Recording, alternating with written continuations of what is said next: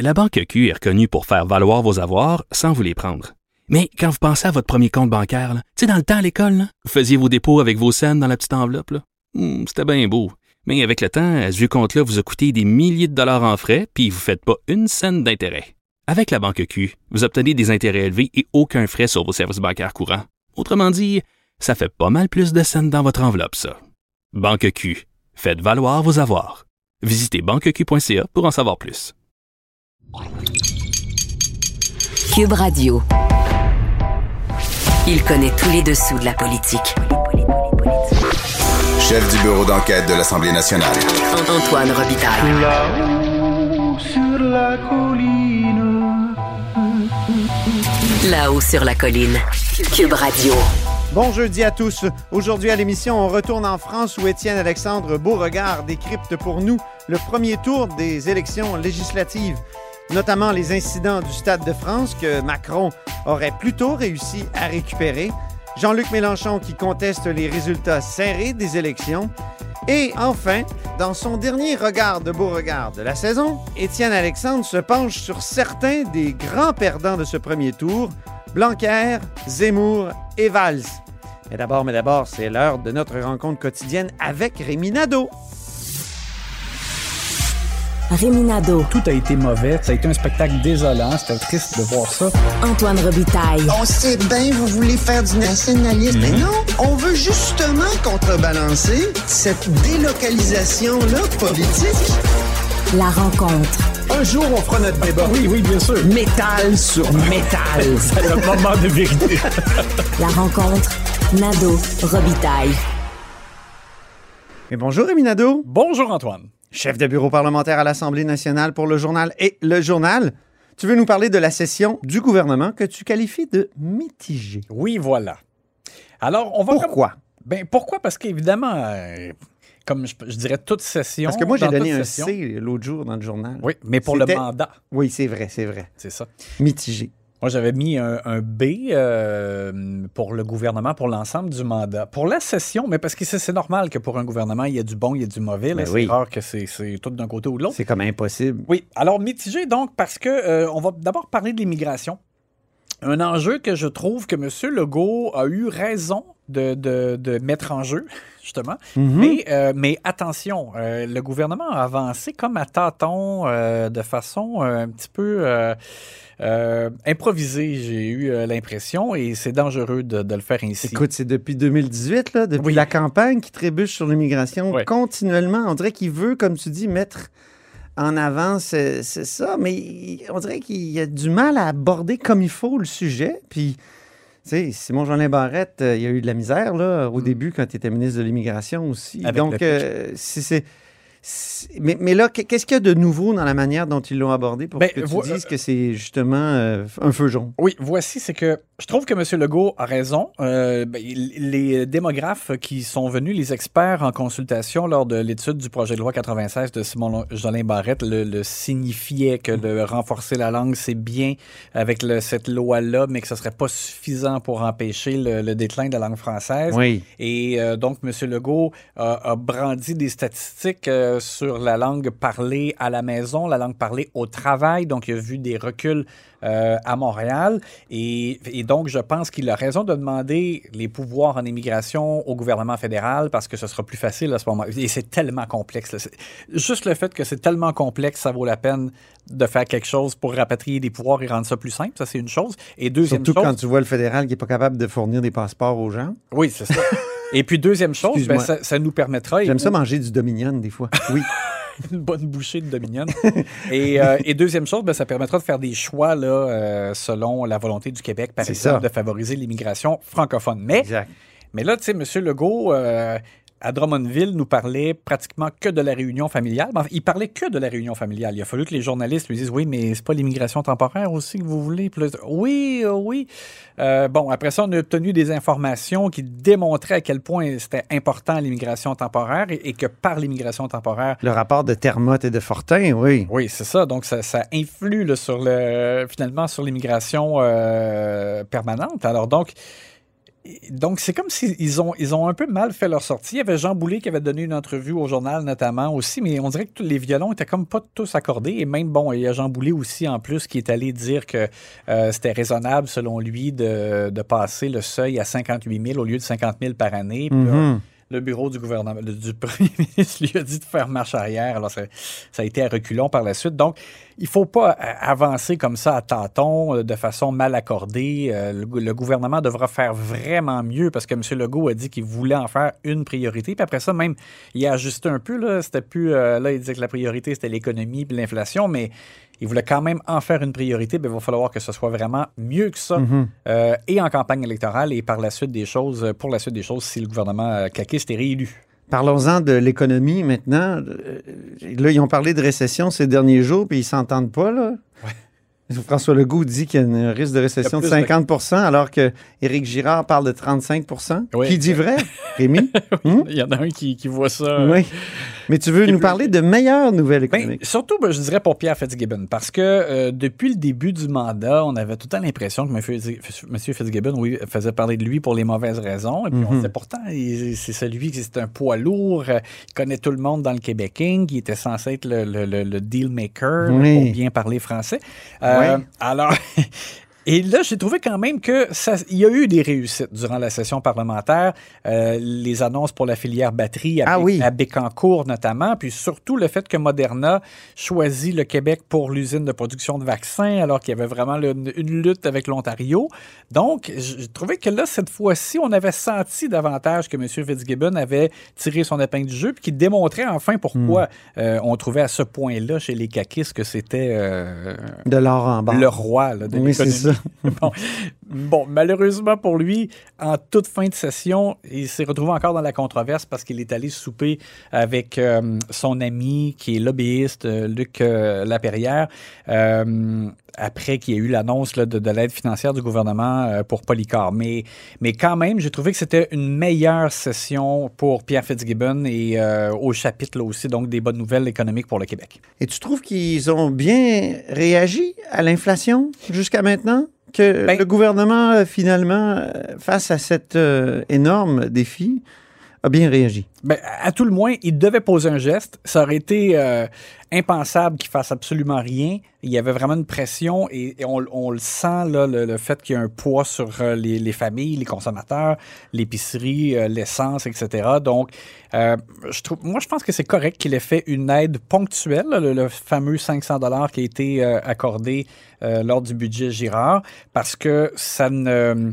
ça ne lie pas les mains du gouvernement, en tout cas pas pour tout de suite, là, pour l'avenir. On verra là, si en campagne électorale, euh, les caquistes aussi euh, parlent de baisse d'impôts, euh, mais on sait déjà qu'il y aura un deuxième chèque à la fin de Mhm. l'automne prochain. Qui est en fait un crédit d'impôt. Ouais, c'est ça, c'est un crédit d'impôt. Mais bref, euh, il fallait qu'il pose un geste. Je pense que c'était sage aussi de ne de, de pas tout de suite s'attacher avec une mesure permanente. Mais peut-être que ça en prendra, parce Ouais. que l'on voit jusqu'à quel point ça s'étire et que ça, euh, ça a un impact sur le quotidien des gens. Mais Il va peut-être moins- falloir baisser les impôts, mais Mian MC de, de l'Institut du Québec me disait hier qu'il faut probablement que ça soit beaucoup mieux ciblé que le fameux 500 là, qui euh, aidait des gens qui en ont peut-être pas besoin. aussi. Quand tu aides des gens qui n'en ont pas besoin, ben, ils consomment. Quand ils consomment, ben, ils ça créent de l'inflation. l'inflation, Ouais. exactement. Mais alors quand même, ils ont bien fait de, au moins de bouger et, euh, et de pas non plus comme trop en rajouter maintenant, là, même si à un moment donné, il y avait une pression, là, les Québec solidaire surtout, là, qui disait qu'il fallait encore bouger tout de suite. Moi, je pense qu'effectivement, il faudra voir à l'automne et suivre l'évolution de la situation. Un mot maintenant sur le prix Homme à tout faire.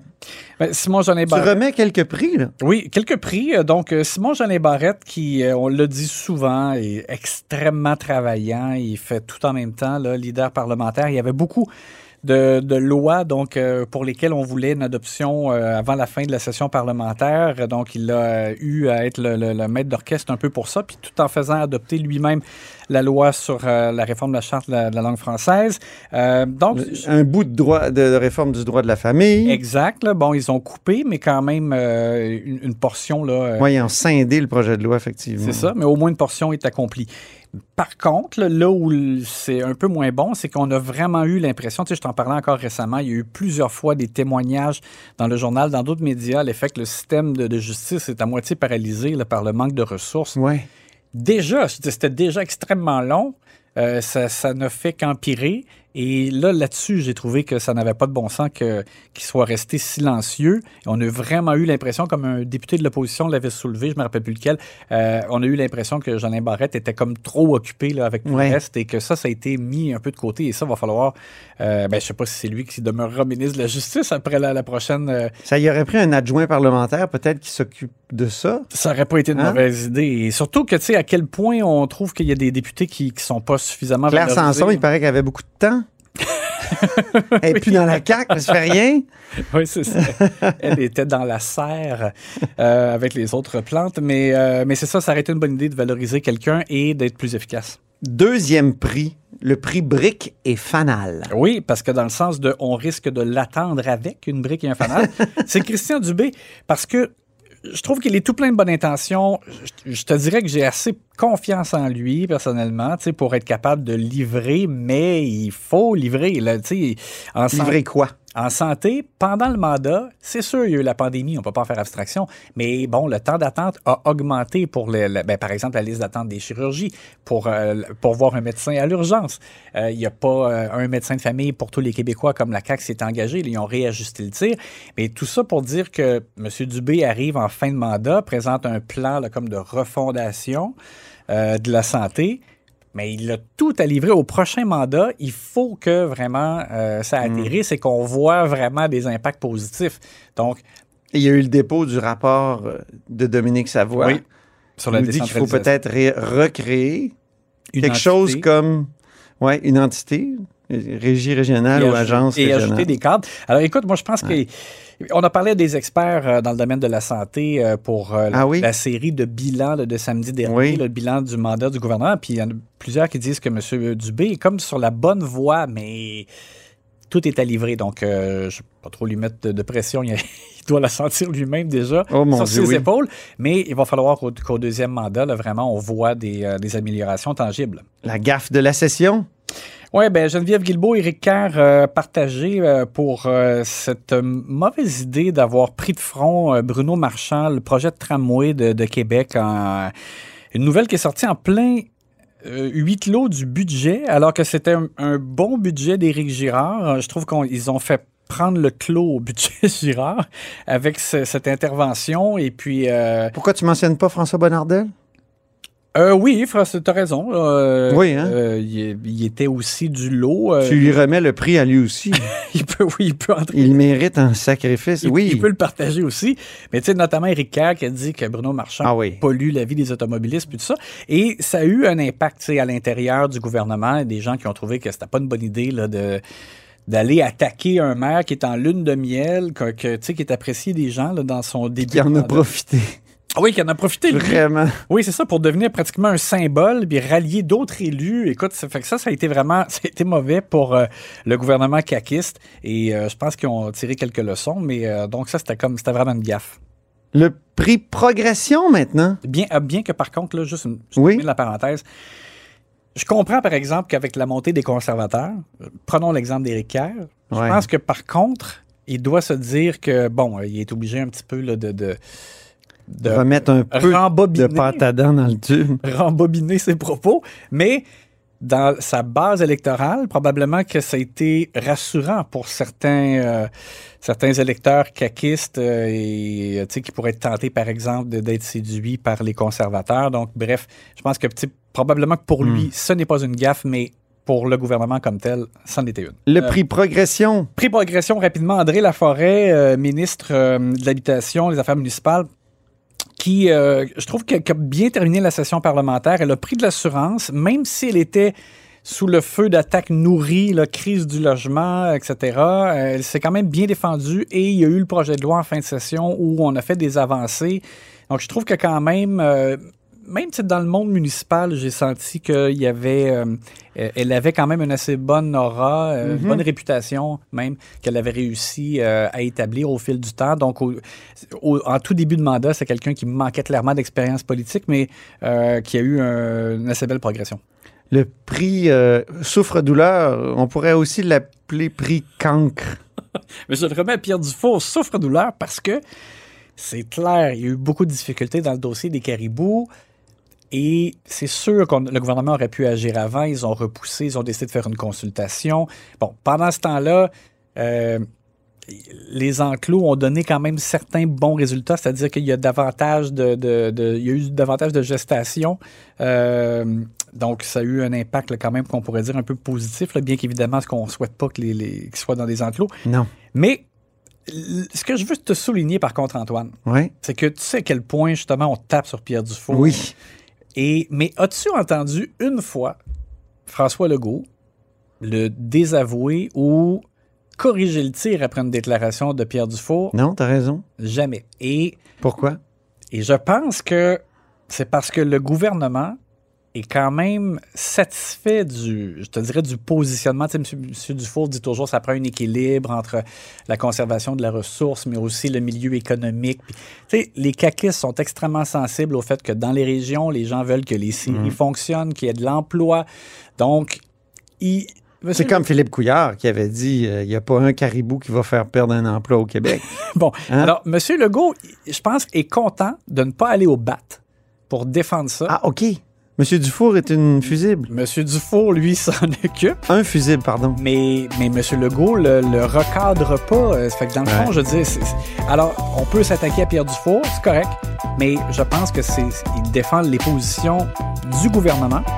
Et peut-être qu'au prochain mandat, il sera plus euh, ministre des, des, euh, des forêts. Mais ça Ah, il est en voie de disparition. ben, je sais pas. Mais, mais je pense que même si c'est quelqu'un d'autre, faut quand même voir là-dedans le fait qu'il n'a jamais été euh, désavoué, recadré, etc. Le fait que ça correspond à ce que la CAQ souhaite. Merci beaucoup, Rémi Nadeau. À demain! Puis on se reparle demain pour une dernière de la session. La Banque Q est reconnue pour faire valoir vos avoirs sans vous les prendre.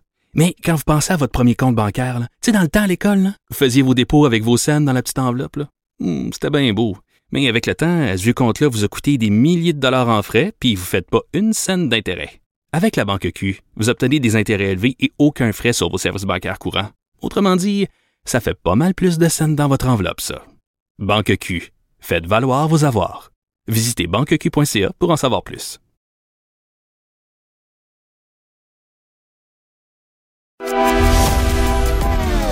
Grand philosophe, poète dans l'âme, la politique pour lui est comme un grand roman d'amour. Vous écoutez Antoine Robitaille, là-haut sur la colline. C'est l'heure de notre segment politique française. Une analyse complète de la politique française dans l'œil d'Étienne Alexandre Beauregard. Alors ne cédons pas à cela Alors ils ne passeront pas Alors moi je n'en veux pas Le regard de Beauregard. Bonjour, Étienne Alexandre Beauregard. Bonjour Antoine. Notre correspondant à Paris, accessoirement essayiste, auteur de Schisme identitaire au Boréal, étudiant en philosophie et en sciences politiques à l'Université Laval, est en session d'études d'échange euh, dans la capitale française et c'est là qu'on le rejoint pour une dernière fois, un dernier regard de Beauregard. Puis, évidemment, on va parler des législatives parce que les Français sont encore une fois allés aux urnes. Pas une grande participation, 47,5% c'est famélique.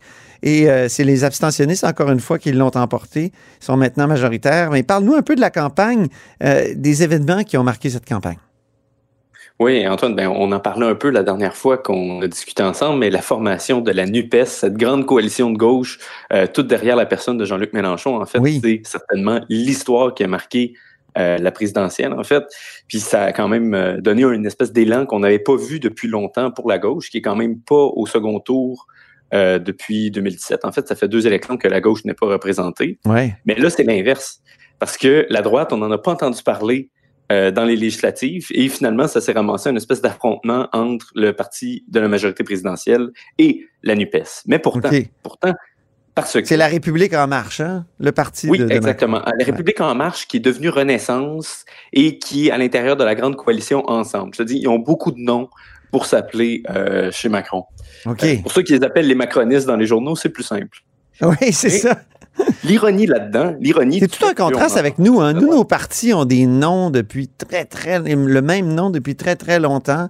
Je sais que juste à, à droite, là, il y a le, le RPF, le RPR. euh, À un moment donné, on, on- on se mêle, nous qui sommes habitués à avoir des formations au nom euh, presque fixés pour toujours. Oui, oui, mais ces noms-là, on dirait qu'ils changent avec le leader, en fait. hein. Je veux dire, un, un nouveau chef arrive, puis il met le parti à sa main, il va le changer de nom, ce qui n'est pas vraiment notre, notre culture, qui est plus, plus britannique à ce niveau-là. hein. C'est ça. Des vieux partis qui, qui durent depuis toujours. Donc, il y a un grand scandale qui a marqué quand même les dernières semaines là, de, de campagne. Oui, tout à fait. C'est paradoxal que la droite soit inaudible parce que c'est un scandale qui touche ses enjeux Mm. et le principal d'entre eux, c'est-à-dire la sécurité. Ouais. Et ça, c'était vraiment, euh, honnêtement, lunaire à voir aller là, dans un pays qui est pas du tout un pays du tiers-monde, qui est un pays du G7 comme la France. Le 28 mai, on avait euh, la finale de la Ligue des champions. Pour, euh, pour nos auditeurs québécois qui suivent pas beaucoup le soccer, et moi le premier, Mm. c'est un peu la, le championnat européen de soccer. Et là, euh, c'était le Real Madrid, bien sûr, équipe espagnole, contre Liverpool, équipe anglaise, qui avait lieu au Stade de France, en Seine-Saint-Denis. Donc, euh, initialement, le match était supposé d'être en Russie, mais pour des raisons qu'on s'imagine, Oui. ça a été déplacé et c'est la France qui a accepté à pied levé à peu près trois mois à l'avance euh, de recevoir. Et d'ailleurs, ce qui est drôle à noter... C'est pour ça que c'était mal organisé. Ou, Peut-être. Hein. Ce qui est drôle à noter, sachant ce qui s'en vient, c'est que Thierry Henry, euh, le, le célèbre joueur de soccer, avait commenté quand il y avait eu l'annonce euh, à l'effet que euh, le match allait être à Saint-Denis. Il avait dit attention, Saint-Denis, c'est pas Paris, vous voulez pas aller là.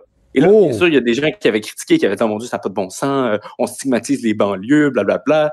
Et Mais il avait raison. que, ben oui, exactement. Le jour J, là, ça lui a donné raison. Parce que, euh, donc, si on, si on résume, les billets euh, pour la joute euh, au Stade de France avaient été séparés en trois tiers. Un tiers pour des Français, un tiers pour des Espagnols et un tiers pour des Anglais, considérant les équipes qui s'affrontaient. Mais bon, la France étant la France, une grève des transports le jour même. Ben oui, un classique. Et voilà, et voilà. Donc, Est-ce qu'ils disent pas un mouvement social encore ou euh?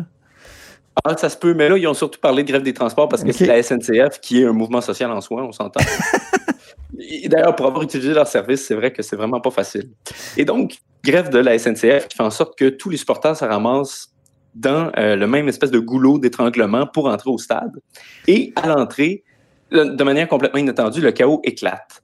Et là, il y a des partisans, euh, surtout des Anglais, en fait, qui sont pas capables d'entrer pour voir le match, euh, parce qu'il y a des autorités à l'entrée qui leur disent ah certains de vos billets sont contrefaits, et puis là ça fait en sorte que justement on a une foule qui commence à s'accumuler devant le Stade de France, et c'est là que des gangs de rue de la Seine-Saint-Denis se jettent dessus, volent leur téléphone, volent leur portefeuille, et il y en a beaucoup qui sont jamais capables d'entrer euh, voir le match. Et on voit les vidéos sur Twitter, là, c'est vraiment, là, t'as as des foules de 10 ou 15 personnes qui sont en train de battre quelqu'un pour le détrousser. C'est pas le genre de choses que tu imagines dans un pays comme la France. hein. Et puis. euh, T'étais pas là, toi. que- T'étais pas là, Étienne Alexandre. Mais non, non, non. Moi, j'aime pas le soccer d'un. J'évite la Seine-Saint-Denis aussi, hein, quand on connaît un peu. Et puis, euh, il y avait 6000 policiers sur les lieux. Euh, ils ont, ça a été complètement hors de contrôle, de telle sorte qu'ils ont dû déployer les gaz lacrymogènes. Et puis, euh, il y a- il y a des gens qui étaient là, qui ont dit la police nous regardait, il était impuissant, on se faisait voler. Puis, il intervenait pas, il pouvait pas intervenir, il y avait trop de monde. Donc là, on voit vraiment là une catastrophe complètement hors de contrôle. Et ce qui est pire, en fait, c'est la réaction de Gérald Darmanin, qui est le ministre de l'Intérieur du gouvernement Macron. Nous, chez nous, on parlerait de ministre de la Sécurité publique. Voilà. Mais Hmm. c'est vrai que ça a toujours été un peu vague, l'intérieur. hein. Moi, jamais, j'ai jamais vraiment compris. Mais bon. Et donc, M. Darmanin, qui est présent d'ailleurs, qui montre une photo de lui dans la loge du Stade de France, dit Ah, c'est la faute des supporters anglais, hein, les fameux hooligans dont on connaît la, la tradition parfois de bataille euh, dans les matchs. Et, sauf que là, on voit clairement que c'est ceux qui ont des maillots de l'équipe anglaise qui se font battre par des gens qui n'en ont pas du tout. Donc, et là, finalement, M. Darmanin, il brode, il dit Ah, ben, vous savez, on a entendu qu'il y a eu 30 000 à 40 000 faux billets qui ont été émis en Angleterre, il y a eu trop d'Anglais. Là, ils se sont battus. Essentiellement, c'est la faute des Anglais. Hmm. Et puis là, bon, la presse internationale, bien sûr, s'emballe. Là, il lapide la France avec raison en disant que c'est un, un événement qui, qui a été totalement mal organisé, mais aussi c'est faux parce qu'on a des photos, on a des vidéos qui prouvent que les Anglais, c'est ceux qui se font taper dessus, c'est pas ceux qui ont causé le bordel. Hmm. Et il y a même des témoignages de personnalités anglaises qui étaient sur les lieux. Le maire de Liverpool, dont l'équipe euh, était en compétition, a dit Moi, je me suis fait attaquer, je me suis fait voler mon portefeuille, je me suis fait voler mon cellulaire. Puis finalement, il blâme les gens de ma ville qui sont venus. Même, écoute, ça, c'est quelque chose, j'ai vu ça sur les médias sociaux. C'est quasiment un, incident diplomatique. Ben non, c'est ça, oui, pratiquement, hein, parce que dans la presse anglophone, la France n'a vraiment pas eu euh, une bonne semaine. Et puis, il y a même un combattant d'arts martiaux mixtes, le UFC, on s'entend, c'est des gros bonhommes, euh, qui dit, on, il était 5 ou 10 après moi, puis euh, après mes amis, j'ai jamais eu aussi peur de toute ma vie. Aïe, aïe. Des gens comme ça qui sont terrorisés, là. Et puis, malgré la pression, malgré tout ça, euh, conférence de presse le lendemain, Gérald Darmanin est là avec les ministres des Sports, et ils, continuent leur histoire. Ils disent ah oui, vous savez, les Anglais, hein, ils savent pas se tenir. Puis bon, il y a eu des faux billets, on sait. Euh, puis de toute façon, euh, il a fallu qu'on organise le tournoi à pied levé. C'est pas facile. mais, mais, ils n'auront jamais avoué qu'il y avait un problème avec les jeunes de banlieue qui ont carrément attaqué euh, les supporters. Mhm. Et puis, le pire, c'est que là-dedans, Emmanuel Macron, euh, il était absent, hein, inconnu à cette adresse, ne s'est pas pointé du tout, a laissé son ministre couler. Et pire, le pire du pire du pire, c'est qu'après, le Sénat euh, veut lancer une enquête pour voir ce qui s'est passé. Et puis, on apprend que les images de vidéosurveillance ont été détruites après sept jours seulement parce qu'elles n'auraient pas été réclamées à temps. Ah oui. tout le monde les demandait le lendemain dans la presse. Finalement, on dit, ah ben, euh, les autorités ne les ont pas demandé à temps, donc on les a détruites.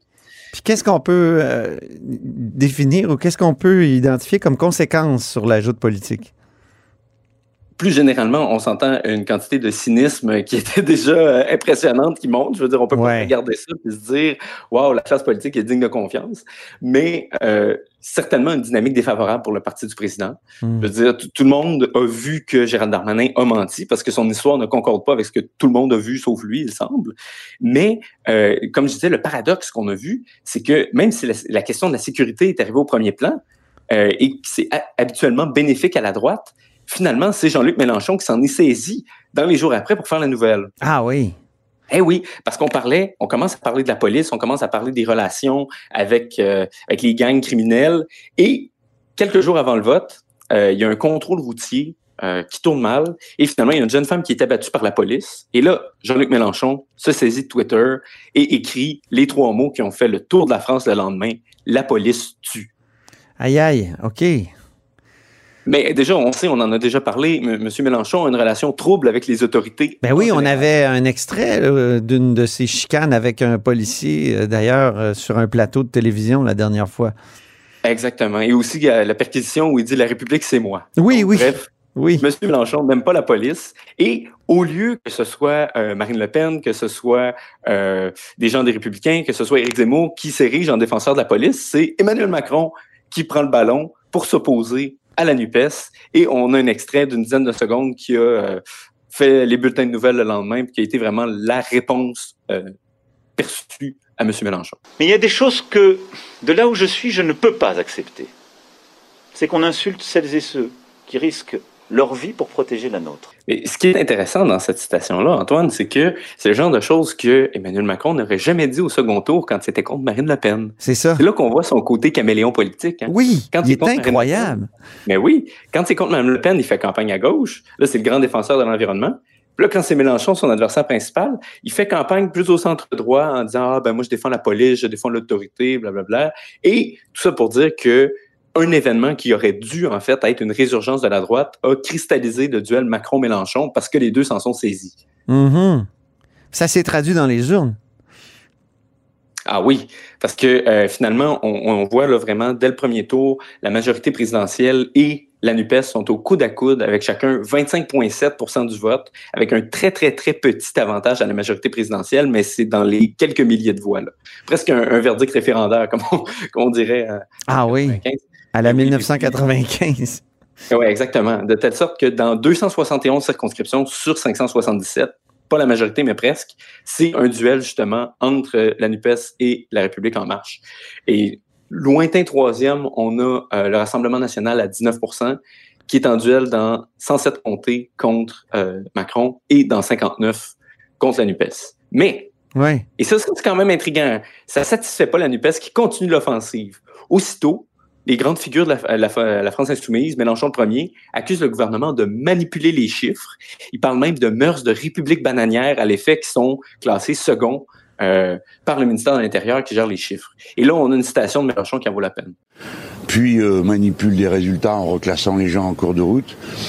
Alors, euh, tout ça pour essayer de créer une illusion, mais je pense qu'il y a personne, tout le monde comprend que c'est les mauvais perdants, mauvais joueurs.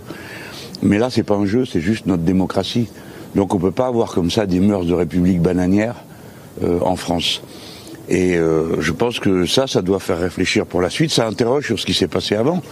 Est-ce que ça a déjà été le cas dans d'autres élections? Moi, j'ai toujours fait confiance. Moi, j'ai toujours fait confiance, dit-il.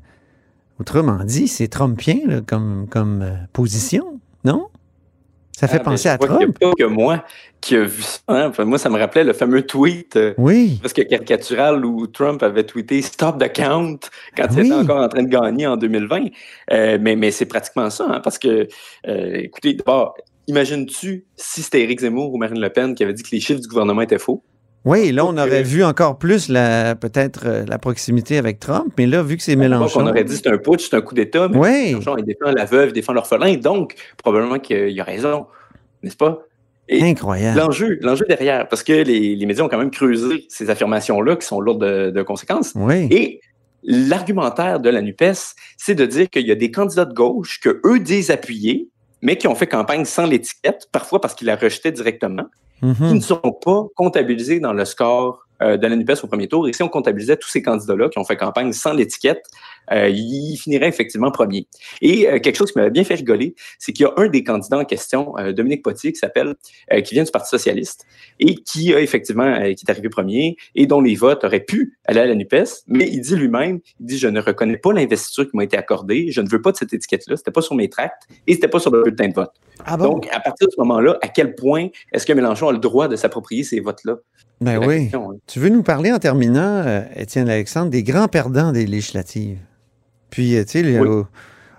vraiment, je- je- le ministre de l'Éducation, un homme très intéressant, Jean-Michel Blanquet, qui a perdu. Ah oui, euh, Jean-Michel Blanquer, qui est un professeur de droit constitutionnel, si je ne m'abuse, qui avait jamais été euh, soumis aux urnes avant, euh, qui est l'ex-ministre de l'Éducation, hein, parce qu'on on disait qu'il a été remplacé par le, le militant décolonial euh, Papendiaï euh, au dernier remaniement. Et il est arrivé troisième dans sa circonscription, derrière le RN et la NUPES, à seulement 189 votes la deuxième place. Ça, c'est crève-cœur.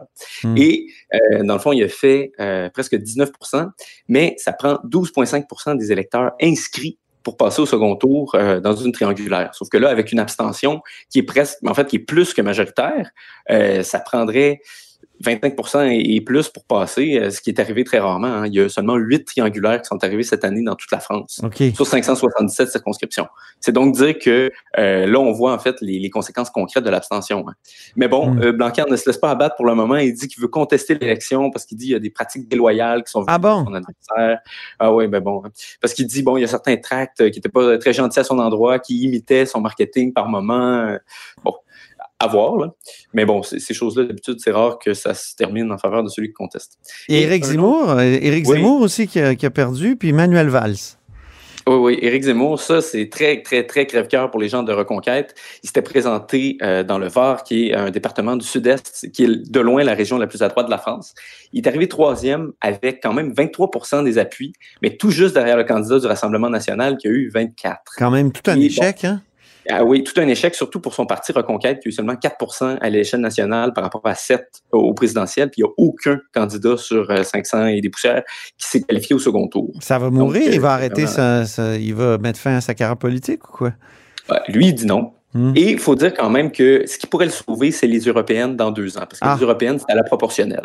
Donc, souvent, c'est comme ça, en fait, que les partis ne réussissent pas à avoir des Oui, sièges c'est euh, dans les c'est modes pour ça que Marine Le Pen était députée euh, pendant longtemps. Eh oui, exactement. Euh, puis son père aussi, d'ailleurs, Oui. n'a jamais réussi à se faire élire à l'Assemblée nationale. Euh, avec le Front national, il avait été élu avant. Mais. On finit avec Manuel Valls, l'ancien premier ministre. Ah oui, l'ancien premier ministre socialiste Manuel Valls, certainement celui qui a été le plus moqué. Euh, c'est un peu dommage d'ailleurs. Il vient de l'aile plus centriste, euh, très républicaine Oui. euh, du Parti socialiste, qui est une gauche euh, justement en, en voie d'extinction quand. Est-ce qu'on peut dire chevènementiste? Oui, oui. Ben, pas souverainiste dans le cas de Manuel Valls, alors que c'était le cas euh, de Chevènement, mais certainement euh, une gauche qui est très associée à l'idée républicaine, à la C'est laïcité. ça. On dirait une gauche nationaliste au Québec, c'est pas pareil en France, mais c'est quand même ça.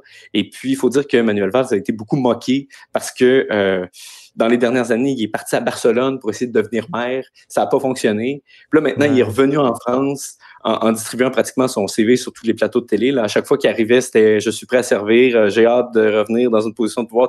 C'était même pas caché. Donc, il a fait rire de lui pas mal. Mais il a quand même réussi à être investi par euh, le parti d'Emmanuel Macron chez les Français de l'étranger, incluant l'Espagne. Donc, on voit ces concepts. Mais par contre, le député macroniste sortant, parce qu'il y avait déjà un macroniste qui était élu dans cette circonscription-là, a dit ben moi, je vais me présenter comme dissident. Et puis au final, le score a été quand même sans appel. Ça a été 27% pour la NUPES, 25 pour le dissident et seulement 15 pour Valls. Donc, lui non plus n'a pas pu accéder au second tour. Et surtout, il a été particulièrement moqué parce que le vote chez les Français de l'étranger euh, a lieu une semaine avant euh, le vote pour la France continentale métropolitaine.